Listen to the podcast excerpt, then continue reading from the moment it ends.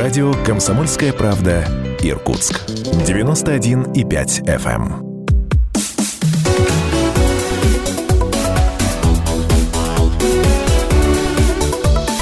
Тема дня.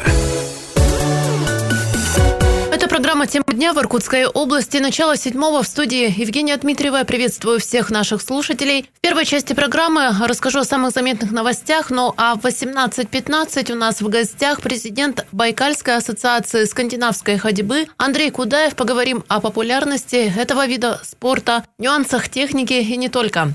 Но начиная с хроники коронавируса. В Иркутской области подтвердились 76 новых случаев COVID-19. По данным оперативного штаба, общее число зараженных составило 16 510 человек. Госпитализировано 638 пациентов. 34 находятся в тяжелом состоянии. Амбулаторно лечатся 1525 инфицированных.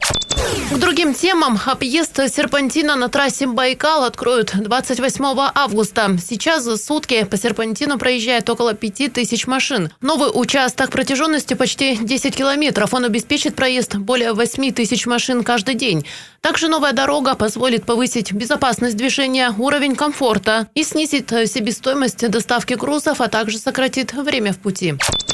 В Иркутске установят 6 новых светофоров. До конца сентября они появятся на перекрестках улиц Косычева и Стасова, Чапаева, Первомайская, на улице Степана Разина 5, Радищева 130, бульваре Постышева и Сурнова. Кроме того, проведут реконструкцию светофоров на пересечении дорог Трилистера 25 октября, Седова 4 Советская, Трилистера Седова, Советская 25 октября, Парковая. На этих участках добавят пешеходные фазы и обустроят тротуары.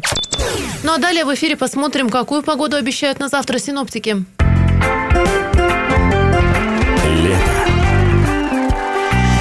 Радио «Комсомольская правда». Итак, по данным портала Гисметео, в четверг утром в Иркутске плюс 16 градусов, пасмурно. Днем столбик термометра поднимется до отметок плюс 21, плюс 20. К вечеру возможен дождь. После 8 вечера достаточно сильный ветер до 14 метров в секунду северо-западного направления. Лето. На радио «Комсомольская правда». Общественную приемную по информированию населения о работах на промплощадке Усолья Химпрома открыл федеральный экологический оператор. Прием граждан будет вестись в Усолье-Сибирском по адресу проспекта Комсомольский, 25. Главная задача приемной – разъяснение населению ситуации по работам, которые федеральный экологический оператор проводит в рамках проекта ликвидации накопленного экологического вреда на промплощадке Усолья Химпрома, а также информирование о планах по социально-экономическому развитию города. Решение о создании приемной было принято во время заседания оперативного штаба под председательством в Рио губернатора Иркутской области Игоря Кобзева.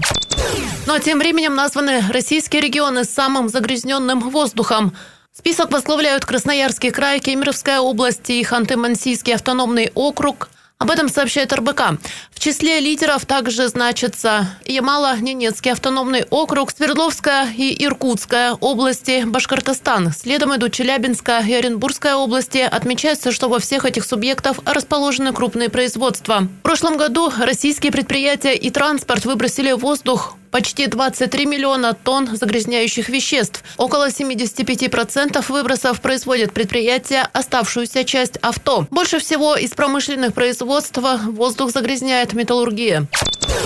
Идем дальше. Приемка образовательных учреждений к учебному году завершилась в Иркутской области. Этот вопрос обсудили на совещании в режиме видеоконференции, которая провела заместитель председателя правительства России Татьяна Голикова. В Иркутской области более двух тысяч образовательных организаций. Все они готовы к открытию 1 сентября. В восьми учреждениях продолжается плановый капитальный ремонт. Дети распределены по другим школам и детским садам. Валентина Вобликова, исполняющая обязанности заместителя председателя правительства Иркутской области, отметила, что что на подготовку образовательных организаций потратили 1 миллиард 490 миллионов рублей из бюджетов разных уровней и внебюджетных учреждений. Деньги были направлены на текущие капремонты, обеспечение пожарной безопасности, проведение антитеррористических и санитарно-эпидемиологических мероприятий, оборудование пищеблоков для организации горячего питания учеников. 1 сентября образовательные организации начинают работу в штатном режиме. При этом первоочередной задачей остается безопасность безопасность детей. Торжественные линейки пройдут для первых и одиннадцатых классов. На свежем воздухе все остальные школьники проведут классные часы. Они будут посвящены 75-летию победы Великой Отечественной. Валентина Вобликова отметила, что постарались максимально развести потоки учеников по времени начала и окончания занятий. За каждым классом будет закреплен свой кабинет, где будут проходить уроки с учителями и предметниками. Открытие детских садов в обычном режиме планируется на середину сентября. Пока работают только дежурные группы. Они открываются по потребностям, их количество не ограничено.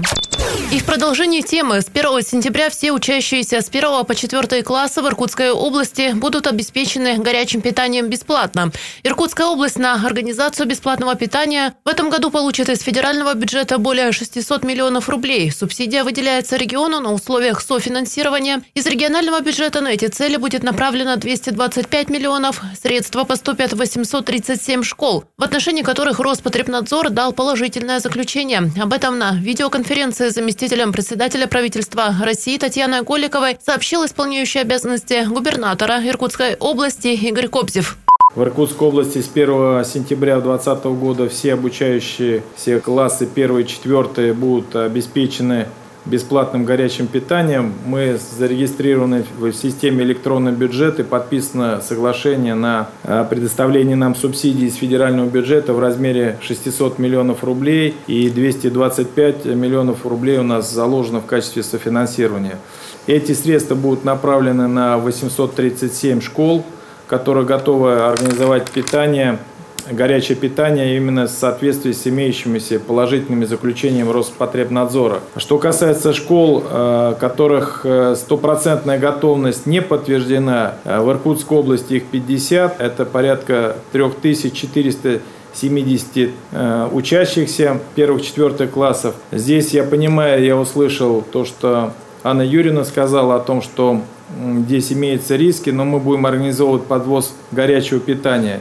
Из 50 школ у нас 28 малокомплектных и 22 средней комплектности. И там, в общем-то, мы планируем не только подвозить э, горячее питание, но и все-таки организуем подвоз детей в базовые школы. Их у нас 9, где будет, в общем-то, проведена сдвижка по расписанию обучения. Всего общая сумма затрат именно на это до конца года 21 миллион рублей. Мы, в принципе, э, понимаем, что это будут финансироваться из средств регионального муниципального бюджета. У нас э, основные причины, почему это происходит, они следующие. Это отсутствие вообще пищеблоков в 28 школах, отсутствие деления в пищеблоках, необходимого набора помещений, несоответствие площадей установленным нормам. Э, для себя мы план-график устранения имеющихся проблем э, утвердили и совместно с, глав, с главами муниципальных образований утвердили дорожные карты. Э, мы понимаем, что вот эти 50 школ, которые нам нужно полностью поменять соответствующее оборудование для организации питания, мы спланировали финансовые средства на следующий год, их более 620 миллионов рублей консолидированного бюджета. И мы для себя ставим задачу, что к 1 сентября 2021 года вопрос с полноценным горячим питанием в этих школах будет полностью закрыт. Но ну тем временем в Иркутской области разработали проект государственной программы по пожарной и антитеррористической безопасности образовательных учреждений. В преддверии начала учебного года на заседании обсуждался вопрос антитеррористической защищенности школ. Продолжит Игорь Кобзев.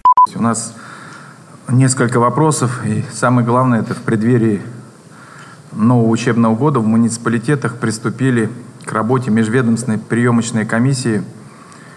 Всего нужно будет оценить более двух тысяч образовательных организаций. Это был временно исполняющий обязанности губернатора Иркутской области Игорь Кобзев. А мы идем дальше. О происшествиях в Иркутске полицейские задержали подозреваемого в квартирной краже и поджоге. В отдел полиции номер 8 Межмуниципального управления МВД России Иркутская поступило сообщение о том, что ночью неизвестный по пожарной лестнице забрался в квартиру дома по улице Сибирских партизан. Сотрудники уголовного розыска задержали подозреваемого. Им оказался ранее судимый 32-летний житель Иркутска. И вот что он рассказал на допросе. Я проник в квартиру на третьем этаже для того, чтобы похитить, получается, шуба норковая, плазменный телевизор, э, системный блок от компьютера, джойстики два штуки. Выбрал эту квартиру. Почему? Потому что ходил три дня подряд, э, наблюдал, так сказать, за ней. Так, и смотрел, что в окошках свет не горит, ничего не горит, как бы дома вроде никого нету, форточка открыта. В процессе кражи э, пришла мысль поджечь квартиру, потому что ну, отпечатков много было уже там моих, как бы, так сказать, наследил я. Ну, сложил на диване там вещи были, которые в шкафу, э, со шкафа вещи вылаживал, э, положил на диван их и поджег. Похищенное имущество оценили в 100 тысяч рублей. Вещи изъяли в комиссионном магазине. Также устанавливается сумма ущерба, полностью уничтоженной огнем квартиры потерпевшего и пострадавших соседних квартир. Подозреваемому грозит срок до 6 лет лишения свободы.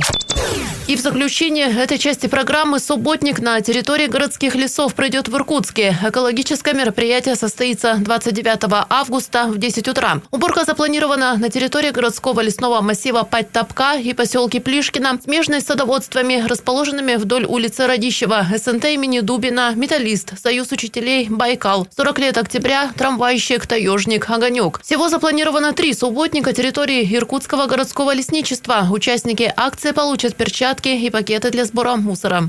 Сейчас небольшой перерыв, через пару минут возвращаемся в студию. Не переключайтесь.